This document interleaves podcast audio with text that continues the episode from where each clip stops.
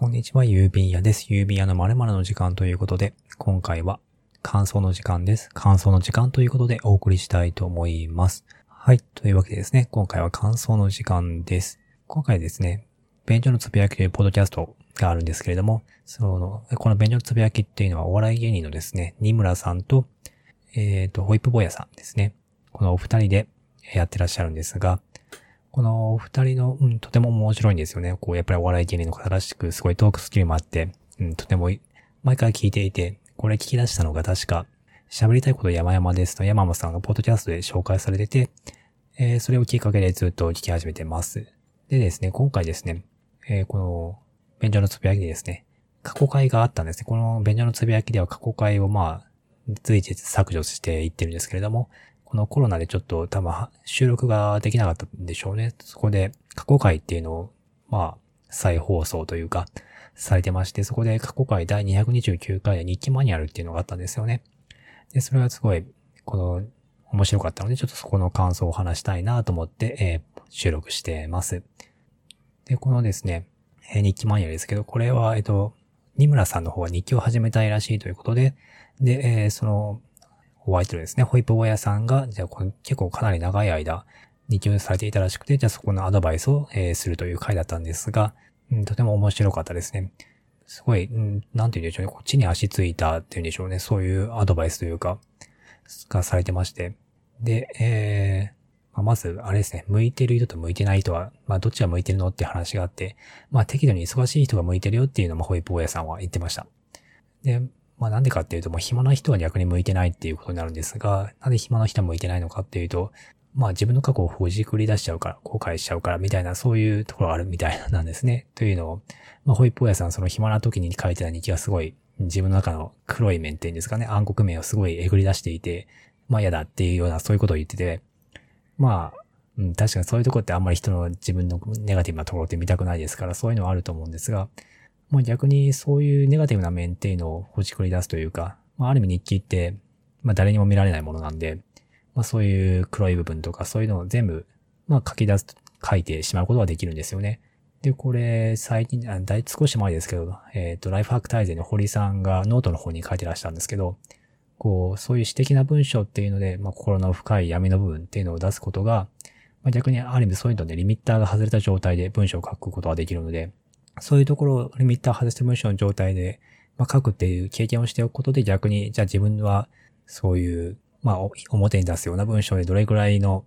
表現をすればいいのかっていう微妙なそういう表現ができるようになるじゃないかっていうそういうことを、え、できるようになるよっていうことを書いてまして、多分こういう、多分、ホッポーヤさんですごいポッドキャスト聞いてると、例えば映画とか、そういうところの紹介がすごい上手いんですよね。すごい、あの表現で、まあ、お笑い芸人の方なんで、まあ、トークスキルがあるっていうのは、まあ、ある意味当たり前なのかもしれないんですけど、すごいそういうところの表現が上手くて、こういう表現でもしかしたらそういう日記で、そういう黒い部分っていうのをえぐり出してたからなんじゃないかななんてちょっと思いました。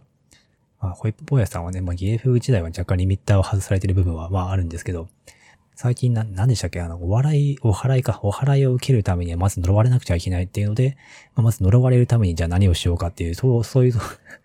そういうことをやってるらしいので、まあそういうところはやっぱりすごいなと。すごいですよね、本当に。リミッター外されてますよね。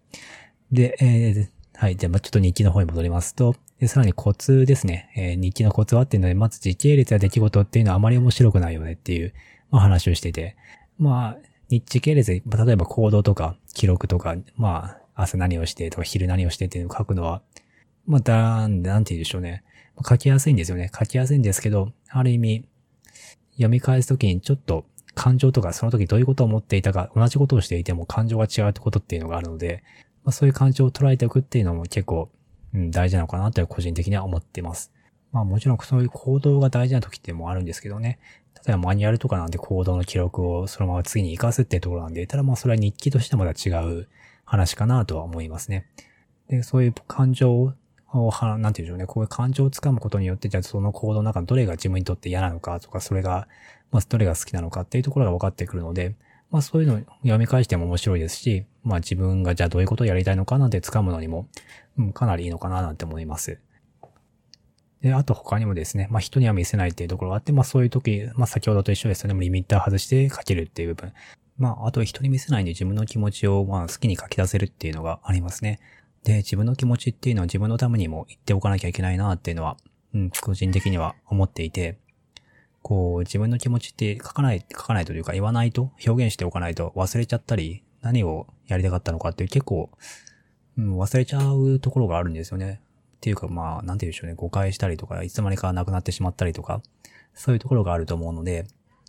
なので自分の気持ちは自分のために、まあ、書き、書いたり表現しておいた方がいいかなと思ってます。で、そういうことを言える安全点を持っていくってことのは、まあ、なんて言うんでしょうね。例えば、うん、いろいろチャレンジするときとか、何かにチャレンジするときとかにそういう安全圏のところを持っておくっていうのは、うん、こう、精神的にもすごい役に立つというか、精神の安定というんですかね、そういうところにも役立つかなというふうには思ってます。はい。というわけでですね、まあこれ以外にもいろいろ、まあ私みたいにちょっと真面目な感じじゃなくて、むしろこう、面白く日記のことについて、日記のマニュアルについて語ってらっしゃるので、ぜひ、えー、これは過去回なんで、まあ多分そのうち聞いてしまうと思うんですが、もしよかったらちょっと概要の方にリンクを貼っておきますので、えー、よかったら聞いてみてください。えー、勉強のつぶやきとても、やはい、面白いので、まあ、時々ちょっとなんて言うんでしょうね、下品というか過激な部分が、ちょっと垣間見えたりするんですが、まあ、それはそれでまあ、お笑い芸人の方たちなんで、まあ、そういうもんだろうな、なんて思いながら、うん、面白おかしく聞かせていただいております。はい。で、えー、これ実はですね、1年後に、えー、後編というか、日記や、じゃあこの後二村さんがかけ、かけたんですか？このホイップボヤさんのこのアドバイスを受けてどうなったのかっていうのをちょっと、えー、後編があるんですが、まあ、そちらも、えー、合わせて、えー、リンクの方貼っておきますが、えー、なかなか、えー、そちらの後編がですね、若干オチっぽくなってて、なんでしょうね、こう、番組分裂の危機みたいになってましたが、えー、大丈夫だったんでしょうかね。はい。というわけで、えー、よければそちらの方も聞いてみてください。というわけで、えー、日記の方ですね、えー、日記のマニュアルというか、日記の書き方について面白く聞ける回でしたということで、ぜひよかったら聞いてみてください。ということで、えー、今回はここまでにしたいと思います。えー、もしご意見、ご感想、ご質問などある方は、ひらがなで言うというカタカナでタイムですね、言うタイムタグで、えー、つぶやいていただければと思います。概要欄の方にですね、マニュアル、えー、マニュアルで指定しました。えー、で、マシュマロですね、えー、匿名で質問できるサービスもあるので、そできる、よろしければそちらも、えー、ぜひご利用してみてください。それではここまでお聞きいただきありがとうございました。ゆみやでした。